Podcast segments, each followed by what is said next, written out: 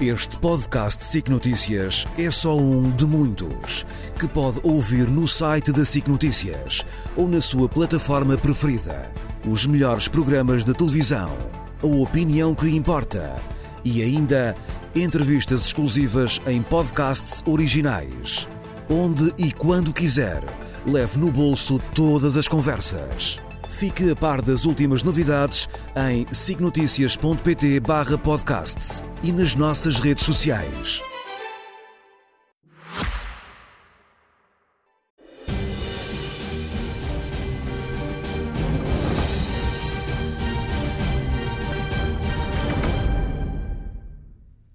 Olá Nuno, boa tarde. Olá, Ana. Olha, e começamos hoje por uma informação que apuraste sobre a existência de várias ameaças ao Estado português e aos portugueses em geral. Que ameaças são essas e o que é que se passa? Como sabes, eh, um dos problemas eh, envolvido nesta crise eh, político-judicial que temos andado a viver é a possibilidade de se repetir a história do Pedro e o Lobo. Ou seja, todos conhecemos a velha história. Tantas vezes, tantas, Tantas vezes disse Lobo que quando o Lobo apareceu ninguém acreditou. Pronto. Uhum. Um, e faz-me lembrar isso porque uh, realmente uh, a Europol, e confirmado pela Polícia Judiciária Portuguesa, tem feito listas de preocupações e ameaças que uh, devem, no fundo, mobilizar as instituições europeias, mas também Portugal, obviamente, em primeiro lugar.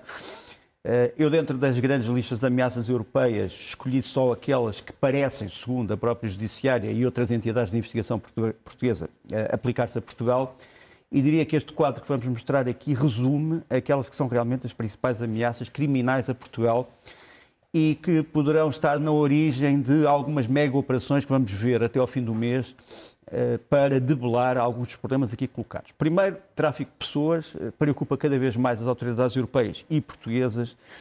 Eh, hoje em dia há várias redes vindas do leste da Europa que estão a canalizar pessoas de outros sítios estas redes não eram geralmente controladas por pessoas do leste da Europa, eram controladas por pessoas da Ásia e do Médio Oriente, mas agora vários grupos do leste da Europa estão a controlar esse, essas redes. há um que foi desmantelado há muito pouco tempo em Portugal, sem se saber muito bem quem é que estava por trás, mas depois apurou-se que eram pessoas que estavam na zona, digamos assim, entre a Rússia e a Ucrânia, como sabes, tem sido flagelada por outros problemas. Depois os problemas da corrupção, quer a corrupção ativa, portanto, aqueles que corrompem, quer a corrupção passiva, aqueles que são corrompidos, com uma nota, cada vez mais se vai notar o risco da corrupção internacional, ou seja, de entidades não nacionais corromperem nacionais portugueses, uhum. o que é um problema que talvez seja novo uh, na história da investigação criminal em Portugal. Uh, um outro problema ao crime económico, financeiro e fiscal eh, que uh, é preocupante em Portugal porque se disseminou em áreas que antes não eram tocadas. Nós podemos aqui perguntar porquê. Eh, é evidente que há práticas criminais que estão incluídas eh, dentro da própria natureza, provavelmente, das instituições das pessoas, mas outras ficaram a dever-se a um aumento de instabilidade económica eh, nos próprios sistemas estatais. Depois, aquilo que poderíamos chamar, o que a Judiciária às vezes chama a CO-fraude, ou seja, fraudes que têm a ver com os núcleos restritos de algumas empresas que, por razões também várias, umas históricas e outras não, eh, falsificam documentos, eh, alteram estatísticas, eh, alteram registros. E isso é algo que está também a preocupar neste momento não só as autoridades europeias, mas também as autoridades portuguesas. Depois, o terrorismo seletivo, durante muito tempo, Portugal esteve a salvo das ameaças terroristas. No fundo, nós sabíamos que os grupos terroristas conhecidos vinham a Portugal para, digamos, descansar ou passar de um sítio para o outro, mas não atuavam em Portugal. Uhum. Hoje teme-se que possa haver algumas ações seletivas contra instituições e pessoas, um, o que obviamente deve preocupar toda a sociedade. Depois, aquilo que poderíamos chamar o, ciber, o cibercrime, que eu, aliás, devia ter falado antes. O cibercrime, neste momento, eh, refere-se não só a comunicações telefónicas, mas também a comunicações, obviamente, por computador. E aí os três riscos principais são os das burlas.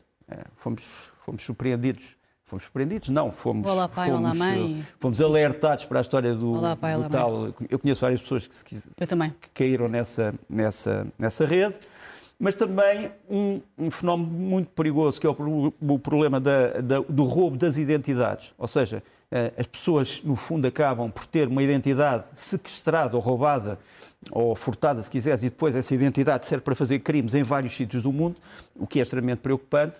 E depois também os ataques eh, cibercriminosos à infraestrutura crítica, grandes empresas, grandes obras públicas, eh, estruturas do Estado. Isto está-se a verificar cada vez mais. Geralmente não sabemos disso porque são zonas especialmente sensíveis e não se quer lançar o pânico, ou digamos uhum. assim, o alarme social, mas é também um problema. Mas são ameaças externas e internas? São ameaças sobretudo externas. Sobretudo externas. Sobretudo externas e sobretudo relacionadas com dois sítios do mundo. Um, cidadãos que vêm da Rússia, cidadãos que vêm da China, mas uh, não quer dizer que estejam ligados aos sistemas, aos estados desses países.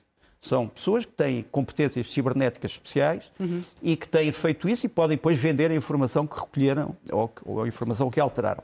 E isto é fruto da globalização, claro. Exato. Por fim, o banditismo. O banditismo não político, portanto, os gangues não políticos, digamos, tipo mafioso, eh, que em Portugal neste momento preocupam mais são os que vêm do sul da Europa uhum. E os que vêm da América Latina. Um, Tem-se notado, sobretudo em Portugal, que algumas estruturas importantes de grupos que são expulsos dos países onde há investigação, por exemplo, a Itália, vêm para Portugal com alguns dos seus responsáveis, que têm, aliás, sido detidos também em Portugal. Há um alto responsável da Nangreta, uh, italiana, que foi detida há pouco Mas tempo em Portugal. Mas estão a crescer o número de casos? É estão a crescer os números de casos, sobretudo porque a pressão sobre estes grupos noutros sítios da Europa os obriga muitas vezes a, a tentar cá. ir para cá. Uhum. Uh, Dentro deste, dentro deste problema, há algo que preocupa eh, as polícias e a polícia portuguesa também, que é o facto de muitos destes grupos comunicarem já com sistemas encriptados. Um deles foi desmantelado há três anos, quatro anos pela França, é o chamado eh, sistema EncroChat, eh, mas há outros sistemas que neste momento já substituem esse, portanto são portanto, formas... são avançados tecnologicamente extremamente avançados. Hum. Isso fez com que as polícias eh, europeias e americanas adotassem agora um novo sistema também de encriptação das suas próprias comunicações, chamado sistema AES, Quer dizer, as, as, polícias também estão preocupadas porque acham que alguns destes grupos são tão avançados que tentam entrar nas suas comunicações uhum. e, portanto, há aqui uma guerra tecnológica a que Portugal também não é uh, imune. alheio, uhum. imune, uhum. e, portanto, voltamos. Uh, não te surpreendas se realmente fores ver algumas mega operações nos próximos dias ou semanas relacionados com estes problemas. Uhum. Este clima que se vê em Portugal, e nomeadamente esta operação Influencer, e as repressões políticas, uhum. quer internas, quer externas, para o país, não é? para a imagem do país, de que forma é que isto pode impactar os grandes projetos uh, do Estado português e os grandes projetos estratégicos, digamos assim? Pode, uh, psicologicamente, sobretudo, quer dizer, é, é, é, muito possível que as entidades de controle se sintam mais, uh, mais obrigadas a retardar projetos se houver grandes dúvidas. É evidente que os grandes projetos Uh, tem que respeitar as vantagens para Portugal, uh, o ambiente, a sociedade, uh, aquilo que poderíamos chamar os princípios formais de legalidade e a justiça, portanto, sobretudo na, na concorrência. Estamos a falar de investimento estrangeiro, é isso? Estamos a falar de investimento estrangeiro. Uhum. Eu gostava de me referir sobretudo a este. Uhum. É evidente que os grandes projetos são essenciais para Portugal. Agora, nós não podemos achar que há uma contradição entre grande projeto e a defesa daqueles princípios que eu disse, legalidade, defesa do ambiente, defesa da sociedade, etc. Por exemplo, há, há sítios em que nós não podemos eh, ignorar a opinião da população local. Uh, e são decisões políticas, quer dizer, mesmo que toda a estrutura de decisão seja legal, uh, o poder político tem a obrigação de entrar em considerações com elementos que são contenciosos, Uh, e que têm que ser seguidos. Agora, isso não impede que grandes projetos não venham para Portugal e são essenciais. Eu vou mostrar aqui uma imagem que me parece emblemática, que é uma, uma, imagem do projeto de expansão do Porto de Sines em 2019. Portanto, o Porto de Sines é considerado hoje um dos possíveis grandes portos uh, de, da Europa. Eh, na entrada de contentores, eh, na entrada de todo tipo de bens e também um polo de comunicações. Até pela Portanto, Portugal, estratégica, eh, sem dúvida, Portanto, Portugal não pode negar o interesse. Disto. Agora, Sines fica também ao mesmo tempo numa zona em que há pessoas que vivem e uma zona de proteção ambiental. Mas é política, é decidir entre qual. Mas a decisão tem que ser feita ou com base na legalidade, com uhum. base na legalidade, obviamente tem que ser obviamente feita. Tem que ser feita sim. Eu não posso dizer assim, ah, eu quero que este concurso tenha três fases e passe a ter só uma ou zero é evidente que isso não é uma decisão política, é uma decisão que viola a legalidade. Mas agilizar não é bom para o interesse nacional? Mas o agilizar entre aspas é uma coisa, o agilizar sem aspas é uma outra. Mas... Quer dizer, não, a, a lei por si, por si, mesma, vamos lá ver, as leis por si mesmas têm uma, uma característica, é que as leis não são em geral flexíveis. São conhecidas antes, mas não são flexíveis porque se são flexíveis são outra coisa. Mas as leis existem e, portanto, têm que ser cumpridas. Uh, mas, portanto, o que eu digo é que, uh, com base nisso tudo, considerações das vantagens para Portugal, a proteção do ambiente, da sociedade, da legislação vigente e da justiça concorrencial, nós temos que insistir na necessidade dos grandes projetos. Os grandes projetos não podem assustar os portugueses, pelo contrário. Por outro lado, há aqui um elemento que às vezes é esquecido. Muitos dos grandes projetos portugueses situam-se na orla marítima, na costa, digamos assim. E aí entram também em, em consideração eh, as questões de defesa nacional. Eh, e aí, por exemplo, a existência de uma marinha funcional, quer do ponto de vista técnico, material, quer do ponto de vista dos homens, é muito importante. Eu trouxe esta imagem porque é uma imagem de, de, um exercício que se deu na semana passada, o exercício Mar, Mar Verde dos fuzileiros, em que estão aqui a ser treinados oficiais e praças, portanto não é só um exercício só para praça, só para sargentos e para oficiais, é para todos, e uma boa força de fuzileiros, uma força anfíbia é muito importante num país que é essencialmente arquipelágico, quer dizer, nós não temos só este retângulo, temos depois também toda a zona uh, marítima e depois temos as, as ilhas. E é preciso não nos esquecermos que nas ilhas também há grandes projetos, ou haverá grandes projetos. Este problema da proteção da, das infraestruturas costeiras é importante para outros países, o caso, por exemplo, da Suécia, o, o, futuro membro da NATO, ainda não sabemos se vai ser membro da NATO ou não, porque o Parlamento turco nunca mais decide sobre o assunto e também ainda não há uma opinião da Hungria, mas seja como for, eh, este navio que vamos mostrar aqui é o Delfim, é o último grande navio sueco, é talvez o maior navio sueco neste momento, que é um navio de espionagem, é um navio que vai recolher informações e que vai produzir relatórios para o Estado sueco e que tem, entre outras missões, proteger as águas suecas, saber quais são as ameaças. As ameaças podem ser várias, quer dizer, não, não tem que ser ameaças de Estados, podem ser ameaças dos tais grupos de banditismo e outras, uhum. incluindo também ameaças naturais que têm que ser detectadas por meios técnicos. E o Delfim é também um bom exemplo dessa tentativa de proteção que a Europa está, está a lançar sobre os seus mares. Uhum. A nível internacional, esta semana também ficou marcada por um frente a frente, um encontro importante, Biden-Xi Jinping, não acontecia há um ano, se não me engano. Uh, o que é que saiu daqui? Houve uh, passos, avanços importantes na relação entre, dois, entre, as duas potências, entre os dois gigantes? Faz bem dizer frente a frente, porque aquilo não foi caracterizado como uma cimeira, quer dizer, formalmente aquilo é uma, uma coisa. Podes chamar frente a frente, Sim. podíamos chamar outras coisas, encontro de amigos, eh, enfim, uh, pausa para café, o que quisermos. Não há um, uma, um, não há um nome formal para este encontro. Para este encontro. Para este encontro. Uh, o encontro, um, ehm, para uns, teve muita importância, para outros não teve importância relativamente nenhuma. Eu acho que, na verdade, como em está muitas outras coisas, está mais ou menos no meio. Uhum. É evidente que os mais dados a, a tiradas humorísticas vão logo começar com isto, esta, esta imagem que eu vou mostrar. Uh, o encontro deu-se aqui, isto é a mansão Filoli, uh, uh, na Califórnia, que foi onde foi filmada a soap opera Dynasty. E, enfim, mas eu penso que os americanos não escolheram esta. É, não escolheram de propósito a dinastia. Podiam ter escolhido, talvez tivesse piada, mas acho que não foi, não foi escolhido de propósito. Mas deu-se aqui. Uhum. Agora, a reunião que vamos aqui mostrar, eh, com algum pormenor, teve realmente consequências importantes. Primeira consequência importante: amigos ou inimigos, é importante que duas superpotências falem uma com a outra. E, portanto, a instalação dos quatro linhas daquilo que chamaríamos de telefones vermelhos entre as presidências, entre os departamentos de defesa entre os chefes militares entre os, e os chefes navais, portanto, quatro linhas, eh, parece-me extremamente importante. Mesmo não saísse mais nada. Só o facto de terem se encontrado? Eh, acho que é extremamente importante. Dizer, meu caro amigo, só para vos dizer que amanhã uma esquadra enorme vai aparecer em frente de vossa casa. Não em frente da vossa casa, não, mas na, na costa X. Qualquer, qualquer coisa. Parece-me importante. Uhum. Depois, eh, também, esta ideia de que tem que haver um grupo conjunto para, para contrariar certas drogas que estão a infestar quer os Estados Unidos, quer a China, mas sobretudo os Estados Unidos, se tu hoje fores, fores a certas cidades americanas, ver ruas que estão povoadas de pessoas que parecem zombies, são pessoas que foram afetadas pelo famoso fentanil. Uh, o fentanil é uma droga que uh, durante muito tempo discutiu-se a legalidade desta droga, mas tem sido trazida da China para os Estados Unidos. A China também já percebeu que vai perder com isso uhum. e, portanto, este grupo de combate ao narcotráfico, não só o fentanil, mas, uh, enfim, outro tipo de drogas, sejam elas pseudo-legais ou semi-legais ou totalmente ilegais, é também muito importante. Hum. Terceiro, tínhamos falado aqui na última, no último leste-oeste, a questão da, da, inteligência artificial aplicada às estruturas de defesa. Um, ainda não há uma resolução dos dois países, mas é importante que eles tenham falado nisto.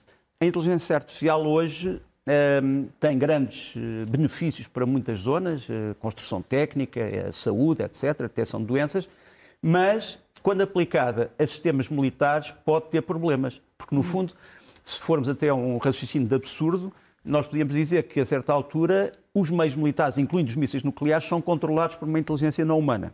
E, portanto, esse problema é um problema que levou a uma declaração técnica dos Estados Unidos, que vamos falar uh, para a semana. Uh, é um documento, no fundo, um livro azul. Já houve uma adesão a esse documento de vários países e, aparentemente, a China eh, prepara-se também para dizer alguma coisa sobre o assunto. Portanto, esse também parece ser uma área importante. Onde não houve grandes novidades foi na questão da economia e dos investimentos. A guerra um, comercial. O presidente, o presidente chinês realmente presidiu a uma reunião de empresários americanos que presumivelmente gostariam de investir na China. Uh, acho que pagaram, eu tinha aqui o número, acho que 20 mil dólares por pessoa para o jantar, uh, mas para além desse investimento no jantar, não há uh, aparentemente ainda a declaração de grande investimento maciço na China. O que os empresários americanos disseram ao presidente Xi Jinping foi a China tem também que alterar as suas regras de proteção para que as empresas se sintam seguras, digamos assim, no meio chinês e não se sintam eh, perante um meio que está cheio de armadilhas, digamos assim, corporativas ou armadilhas, eh, eh, digamos assim, do Estado. E, portanto, eu diria que foi uma, uma visita importante. Eh, teve alguns momentos uh, curiosos, como por exemplo este aqui, em que a certa altura o Presidente Biden revela uma fotografia. Não tenho bem a certeza da origem desta fotografia, mas também não vou fazer nenhuma teoria da conspiração, que é esta. É uma fotografia em que aparece o próprio Xi Jinping há 38 anos em frente uh, da ponte mais emblemática de São Francisco. Uhum. Uh, o Presidente chinês gostou muito, disse: é verdade, eu estava ali algumas, algumas teorias de conspiração sobre como é que esta fotografia foi tirada ou como é que os americanos tiveram acesso a essa fotografia, mas é uma fotografia. Então decorreu num ambiente simpático, do simpático aparentemente. Um ambiente simpático. Um, e estamos muito longe destas caricaturas, são caricaturas do princípio do século XX, em que se mostrava um bocadinho a face da América progressista, uh, defensora dos direitos humanos e do progresso técnico e, e, sobretudo, daquilo que eles chamavam a civilização, contra uma espécie de um monstro chinês bárbaro, com centenas de milhões de pessoas que estavam escravizadas por um poder despótico. Quer dizer, já não estamos na fase destas caricaturas, se bem, como tu sabes, o presidente uh, americano voltou a dizer, uh, para grande, grande espanto do seu secretário de Estado, que realmente Xi Jinping é um ditador. Mas depois veio dizer, isso, é um ditador... Isso caiu um bocadinho mal. Não dizer muito Sim, mal. Mas apesar de ele ter dito, é ditador, mas como quem diz, eu não estou a ofender, isto é, do ponto de vista técnico, ele é um ditador por isto e isto. Mas pronto, eh, enfim, foi um pormenor. Eu acho que hum, a cimeira foi importante e é uma cimeira que está a ser levada, já tínhamos dito isso eh, na SIC, uhum. está a ser levada com alguma preocupação pela Rússia, porque a Rússia tem apostado muito num outro caminho que é o caminho de afastar os Estados Unidos da China e fazer com que a China ou apoie a Rússia no que está a acontecer na Ucrânia ou que tenha, pelo menos, uma posição de neutralidade ambígua. Uh, e isso, esta aproximação aos Estados Unidos correu mal realmente para a Rússia. Uhum. A guerra de Gaza, eh, em Gaza continua cada vez mais complicada, não é? é? mas queres falar sobretudo de um encontro que está a decorrer no Bahrein, é isso? É verdade. É, o encontro é promovido pelo Instituto Internacional de Estudos Estratégicos de Londres, chama-se IISS Manama Dialogue, dá-se no Bahrein, como disseste tem tido a participação de altas instâncias dos países árabes e também uh, de Brett McCarthy, que é o, enfim, é o enviado especial dos Estados Unidos para o Médio Oriente. Falou-se muito nos reféns. Uh, houve muitos encontros depois desta fase pública uh, de discussão. houve uma declaração do sultão do Bahrein, do, do responsável máximo do Bahrein, o Sheikh Alman al-Khalifa, que veio dizer que aquilo que se passou no dia 7 de outubro uh, em Israel uh, foi uma carnificina bárbara, depois veio, obviamente, condenar uh, aquilo que ele considera as reações, às vezes excessivas, das Forças Armadas israelitas. Uhum. mas pôs aqui grande, um grande problema, que para mim foi o mais importante, foi como é que Israel espera desmantelar o Hamas se o Hamas é ao mesmo tempo uma estrutura militar e uma estrutura política e ainda uma estrutura penetrável que, está, que penetrou na, na, na sociedade palestiniana. Está tudo dizer, misturado ali, não é? Como é que é possível? Uh, houve aqui, isto é o Ministro dos Negócios Estrangeiros da Jordânia, que veio também dizer uma coisa interessante, veio dizer, quando isto acabar, não esperem tropas árabes em Gaza, porque nós não estamos dispostos a enviar tropas árabes para Gaza, portanto ficamos mais uma vez sem saber quem é que assegurar, assegurará a proteção de Gaza depois desta, desta operação. Ficamos também com a ideia de que a entrega uh, de alguns reféns, algumas dezenas, está muito próxima. Uh, ficamos com uma outra ideia, é de que Israel ainda não conseguiu provar que por baixo dos tais grandes hospitais estava realmente a rede de túneis que Israel dizia Túnez ter estará em existido. quase todo lado daquele território, não é? Uh, mas o problema é que os, os túneis tinham sido descritos para o Hospital Al-Shifa, até agora nós não temos provas, provas. de existirem. Sabemos que há um bunker lá que tinha sido construído nos anos 80, ainda no tempo da administração israelita, mas não sabemos mais nada. Agora, o que sabemos é que no terreno as Forças Armadas de Israel estão a ter combates que são combates muito parecidos com aquele que os americanos travaram No eh, na Síria, eh, perdão, Afeganistão. no Iraque, eh, depois da, da retirada do Daesh ou ainda quando os Estados Unidos tiveram problemas na manutenção de algum eh, simulacro de ordem no Iraque. Isto é uma unidade especial dos israelitas, a Sayeret 17, a chamada Fruti- Frutilha 17. Como, como eles estão a combater junto ao mar, é uma operação casa a casa, são forças de operações especiais. Presume-se que o inimigo esteja escondido nestas edificações, mas quando eu disse presume-se, é porque grande parte disto se passa na sombra e, E esta e guerrilha sem é, um acesso é direto. é praticamente impossível de. Ganhar. até- até agora, Esta- o- o Israel conseguiu que a grande parte dos foguetes que eram lançados contra Israel parassem, mas ainda está a haver foguetes a serem lançados. O que se pergunta é como é que ainda há foguetes a serem lançados se os grandes objetivos do Norte foram ocupados? É que o Hamas, aparentemente, tem baterias de foguetes que não são manejados por pessoas, portanto, são controlados à distância, Sim, e muitos deles só, só disparam uma vez, portanto, não precisam ser recarregados. Ou seja, eh, dispara-se um- uma bateria e depois aquilo deixou de existir como eh, alvo útil. É um problema que os israelitas têm e, E até quando é que isto irá? e que não tenho, eu não tenho nenhum tipo de, de- de mensagem de resolução. Agora, acho é que dentro de Israel também já começa a haver muitas pessoas que dizem eh, tem que haver uma paragem nas operações militares para que se trate, sobretudo, eh, de uma regularização da passagem de civis. Portanto, Israel está a perder argumentos internamente e externamente. Eu acho que o grande problema de Israel continua a ser a história de não ter conseguido demonstrar eh, até ao último detalhe que o Hamas tinha realmente aquelas estruturas debaixo dos hospitais. Mas repara, aquilo que eu te estou a dizer pode ser contrariado nas próximas 24 Certo. horas. Até Se agora. Israel trouxer esses elementos. Até agora ainda não os vi. Muito bem. Este conflito no Médio Oriente tem ofuscado, de certa forma, a guerra da Ucrânia, já dissemos isso várias vezes. Qual é o ponto de situação neste momento no terreno? Uh, o ponto da situação uh, é este mapa que vou mostrar aqui. Uh, já não mostrava aqui algum mapa da Ucrânia já há algum tempo, também um bocadinho por causa daquilo que disseste. Hoje fala-se de outros pontos. Este é um mapa, uh, portanto, ali a, a cor de rosa ou avermelhado, temos a zona ocupada, portanto, a Ucrânia. Uh, Temos ali aqueles retângulos vermelhos e azuis que são as grandes concentrações de tropas da Rússia que podem ser lançadas numa ofensiva. Temos eh, aquelas zonas ali a azul e a vermelho, são as zonas dos principais combates, portanto, eh, começando da esquerda do ecrã para a direita do ecrã, em Kherson, depois a Zaporizhia, depois ainda as zonas de, eh, de Bakhmut e Avdivka e em cima as zonas de Kremina, eh, Kupiansk, etc. Ora bem, eh, eu pus ali uns sinais, eh, tu nos sinais mais azuis quer dizer que os ucranianos estão em vantagem naquelas zonas. Os sinais a vermelho, eh, também mais a vermelho, são zonas em que a Rússia parece ter vantagem e depois tens ali uma zona, digamos assim, de algum empate que essencialmente corresponde a uma zona de acesso, digamos assim, eh, ao mar, eh, ao mar de Azov, que é um, dos mares interiores de que hoje a Ucrânia já não tem qualquer tipo de controle. Depois tens ali uma, elementos importantes que são as estrelas. As estrelas são o quê? São ataques que as forças estão a fazer na retaguarda do inimigo.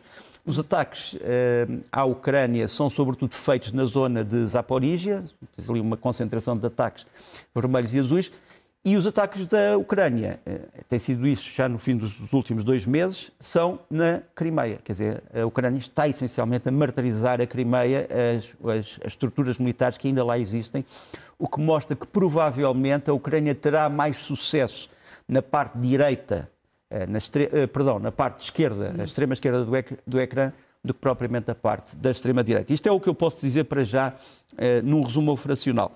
Depois, grande discussão ainda na Ucrânia, quando é que veio os famosos F-16 de fábrica americano, que serão fornecidos por 3 a 5 países da NATO. Tivemos uma resposta esta semana, que não é uma resposta ainda pública, eh, mas eu poderei dizer que os ucranianos esperam ter três esquadras de F-16 em março do ano que vem. Eh, Três esquadras, estamos a falar cerca de 20 aviões por esquadra, portanto cerca de 60 aviões, eh, incluindo também aviões que ficarão em reserva por causa de peças, etc.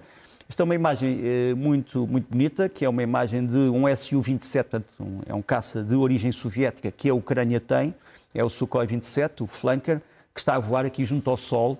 Uh, muitos destes aviões foram modernizados e vão ser modernizados e farão parte da nova Força Aérea Ucraniana juntamente com os F-16. Depois, Passou-se ontem, passou-se anteontem, passou-se hoje de madrugada. A Ucrânia foi outra vez atacada por nuvens de uh, drones. Uhum. Uns foram destruídos com estes uh, mísseis portáteis uh, Manpads, portanto, vários tipos, Stinger, etc. Uh, Discute-se muito na Ucrânia se a Ucrânia pode continuar a disparar mísseis que são relativamente caros para destruir drones que são relativamente baratos.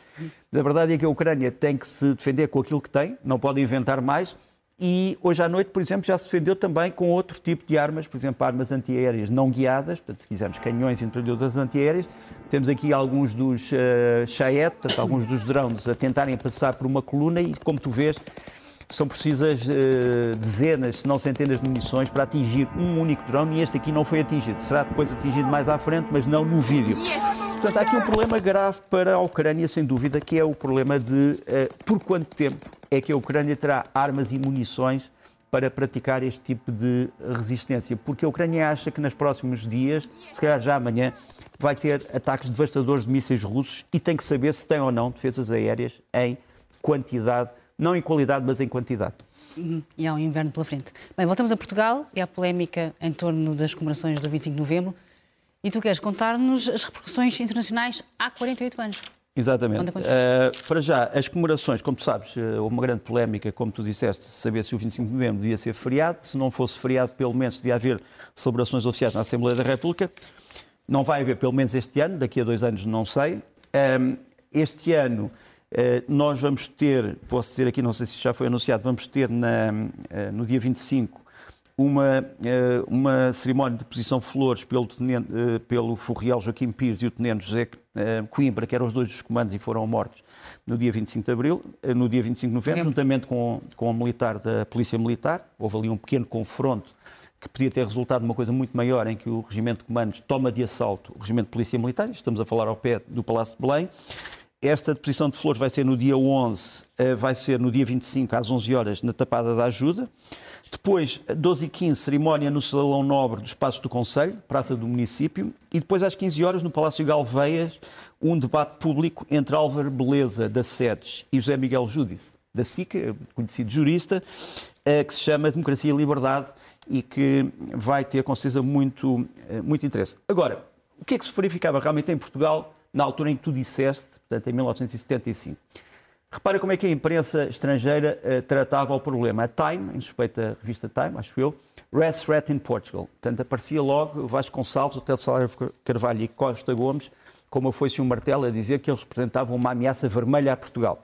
E, curiosamente, um, ehm, uh, eh, para mostrar que havia grupos dentro das Forças Armadas Portuguesas que tentavam resistir contra aquilo que se dizia ser uma tentativa totalitária de tomada do poder, tínhamos, por exemplo, um grupo chamado Grupo dos 80, este é um livro muito interessante, tem muito poucas páginas, é um opúsculo. Uh, acho que não foi vendido ao público.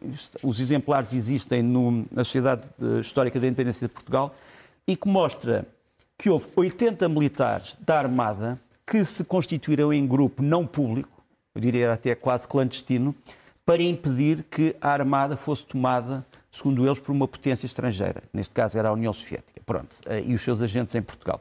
Este grupo dos 80 tem oficiais conhecidos, enfim, o, o, aquele que terá sido talvez uh, o mais importante foi o almirante Balcão Reis, mas temos muitos que participaram e este, este livrinho chama-se o Grupo dos 80, a resistência na Armada ao desvio totalitário do pós-25 de Abril. Seja como for.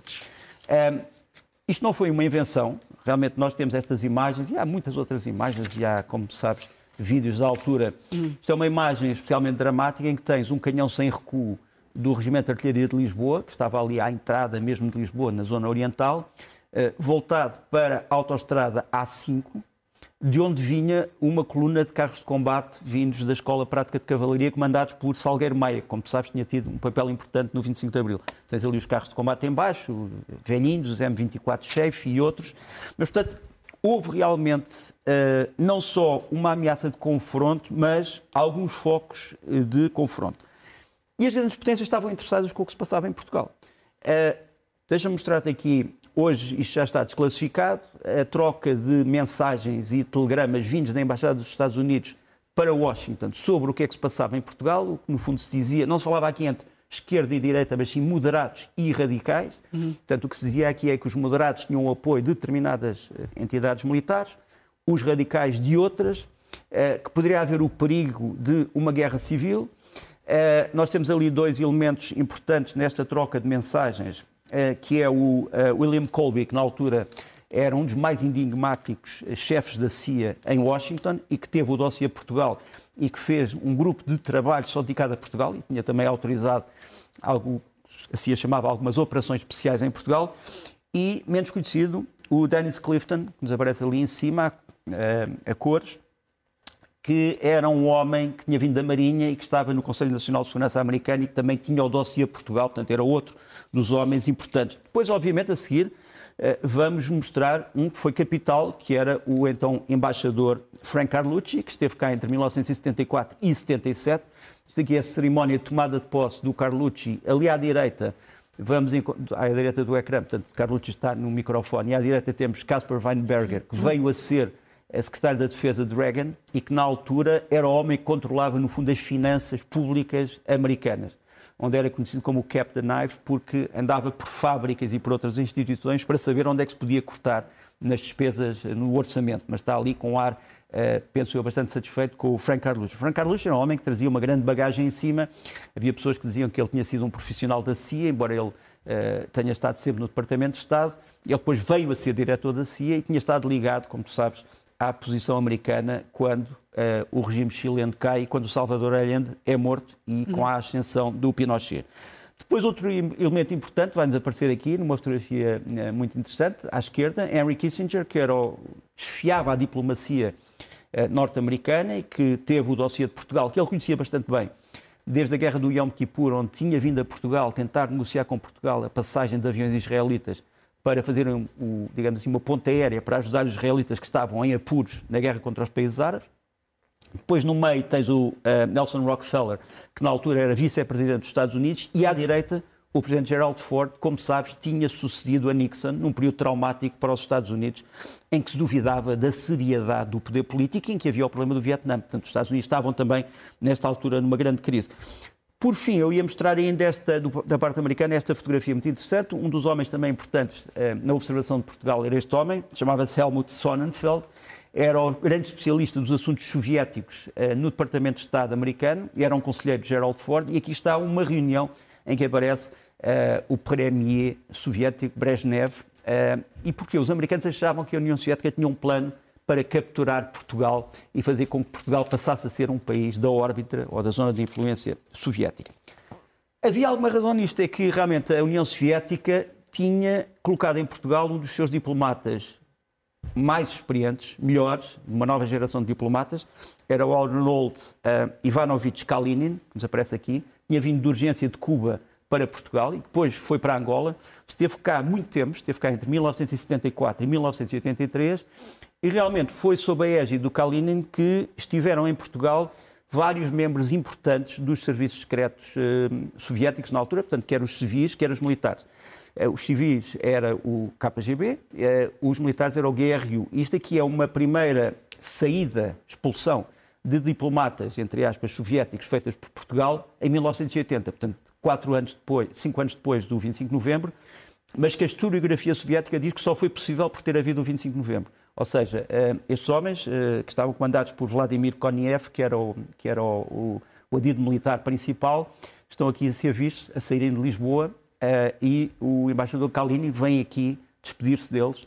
Eles eram parte da sua equipa. Isto volta a repetir-se, em 19, isto repete-se em 1982, vamos mostrar o segundo vídeo, em que quem sai é um senhor chamado Mikhail Morozov, que era considerado também um dos importantes homens do KGB em Portugal, Aqui está ele a ir-se embora com a sua mulher e o Sr. Kalinin também vai aparecer na despedida. Mas, portanto, só para te dizer que Portugal, na altura, era sem dúvida importante no grande jogo geopolítico que se disputava entre os Estados Unidos e a União Soviética. E o 25 de novembro foi um dos momentos em que, de uma forma mais paroxística, se percebeu que essa, essa disputa podia ter consequências eh, terríveis. Portugal conseguiu fazer as pazes consigo próprio, consigo próprio eh, nasceu do 25 de novembro não só aquilo a que poderíamos chamar uma reconciliação, mas sobretudo uma Constituição, a Constituição de 76, embora essa Constituição só se tenha normalizado em 82 com o fim do Conselho da Revolução. Mas pronto, isto é a história portuguesa, eh, é uma história que eu acho que devia ser lembrada de uma determinada maneira, mais solene, mas enfim, eh, mas quem tem que decidir isso, Ainda que decidir isso é a Assembleia da República. desvalorizar, possa desvalorizar a comemoração do 25 de Abril, não. Não, claro que não, eh, porque uma das coisas que era dita no 25 de Novembro era que precisamente o 25 de Novembro se destinava a colocar o 25 de Abril na sua pureza, portanto, associar a ideia de democracia, controle popular, à das liberdades civis. Eu penso que os portugueses hoje estão unidos nessa ideia. É preciso conciliar a regra da maioria com a regra da proteção das liberdades individuais. Muito bem, Nuno. Vamos então aos livros da semana. Os livros da semana, olha, ainda tem a ver com o 25 de novembro, de Rui Salvada, que foi um dos protagonistas, eh, Abril em Novembro. É um livro em que este homem que passou dos comandos depois para, para, para a atividade de advogado conta eh, aquilo que se passou pelos seus olhos. Depois de Tiago Beato, eh, 1963, no fundo é uma história através da imprensa portuguesa da época do último, do último ano do Estado Novo, portanto, o que é que se passou nos espetáculos, o que é que se passou no desporto, o que é que se passou na política, o que é que se passou uh, na economia, o que é que se passou na sociedade. Uh, é um relato, parece-me uh, a mim, muito, muito interessante. Depois, de Peter Englund, Uh, um livro essencial, chama-se Novembro de 1942 e é um, uma análise de um ano importante da Segunda Guerra Mundial. É sobretudo a, a, o cerco de Stalingrado. E, mas é, é, a Guerra Mundial vista por pessoas uh, cujos diários ou cujos testemunhos nós conhecemos através do Peter Englund. Portanto, imagina o que é uma guerra, que é uma guerra catastrófica para o mundo, mas vista por um grupo de pessoas, como uhum. se fosse através de uma visão privada de um grande conflito que não era privado, que era público. Hum. E é um livro que eu acho essencial. Depois, da Marina Levitska, uma breve história dos tratores em ucraniano. Como tu sabes, no princípio da guerra da Ucrânia, os lavradores, os camponeses ucranianos andaram a transportar muito material de guerra com os seus tratores, portanto, era material que era abandonado, outro era capturado pelos próprios um, eh, tratores ucranianos aos ocupantes, aos invasores. Isto é uma história semi semi-ácida, semi-agridoce daquilo que se passou durante, durante esta guerra, que ainda continua, infelizmente. Muito bem. E os filmes da semana, o que é que recomendas? Trago-te três filmes. Primeiro, na Cinemateca de Lisboa, que devia ser mais conhecida pelos portugueses. Passam lá muitos ciclos que são importantes para a memória do cinema, quem gosta de cinema, obviamente. Eh, vai começar no dia 21 o ciclo Youssef Chahine. O Youssef Chahine foi, o, para mim, um dos maiores eh, realizadores de eh, todos os tempos do Egito. Vai começar com este filme.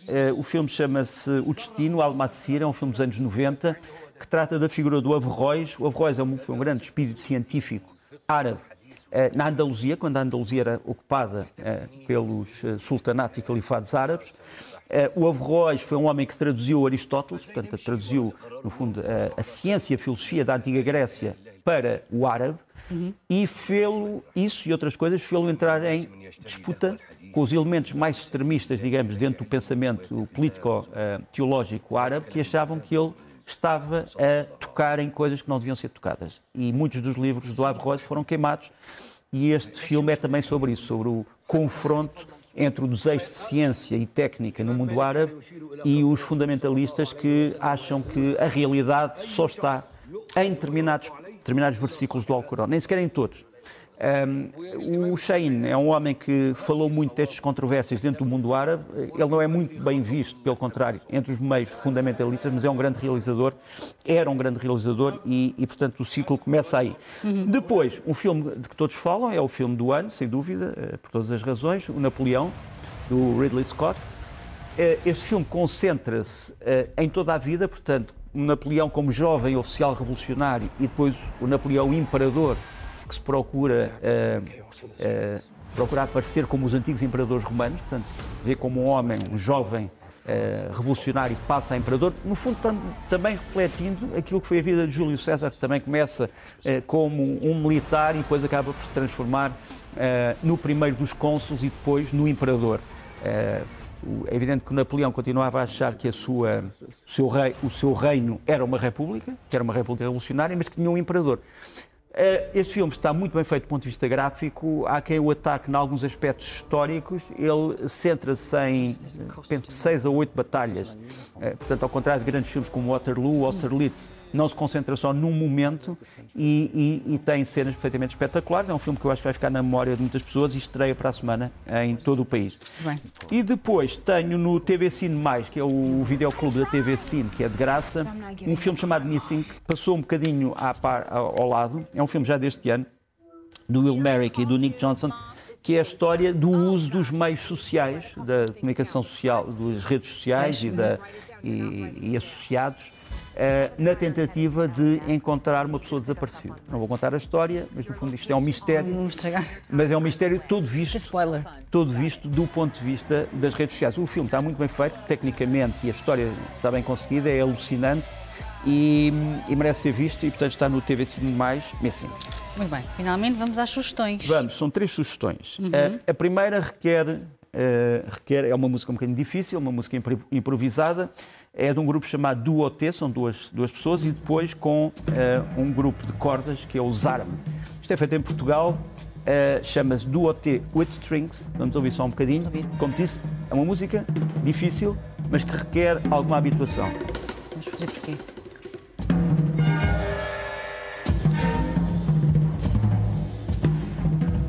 Fundo está algures entre aquilo que chamaríamos a música improvisada de vanguarda, o free jazz eh, e as músicas contemporâneas. Eh, e é preciso primeiro ouvir-se durante algum tempo a perceber a lógica que está por trás disto. Não tanto perceber, ah, este homem toca muito bem, ah, este homem toca muito mal. Há uma visão de conjunto que tem que ser apercebida eh, e se puder ser seguida com instruções, também não era má. também de, não- parece uma sessão de improviso ali no Hot Club. Exato. Um, Mais. depois tens. um, isto, é, isto é um CD, está aqui. É o, eles chamam-se iDuo.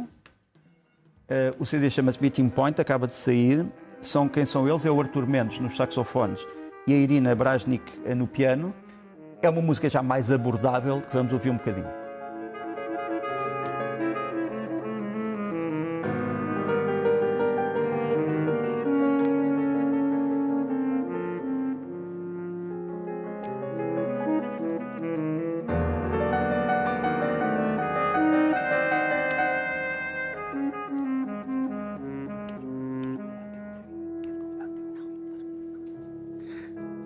E por fim,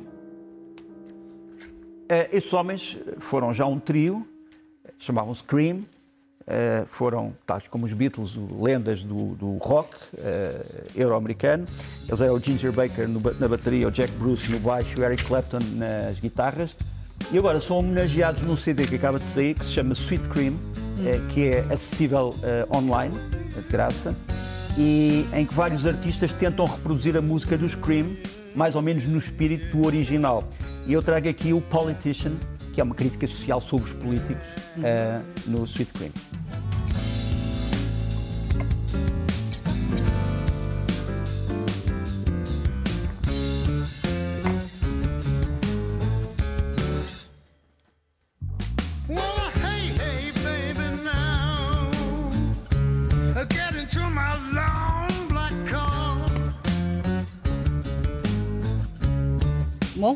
Nuno, e é assim que eu termino este, com esta boa música. Até à próxima. leste a oeste. Obrigado. Um bom domingo.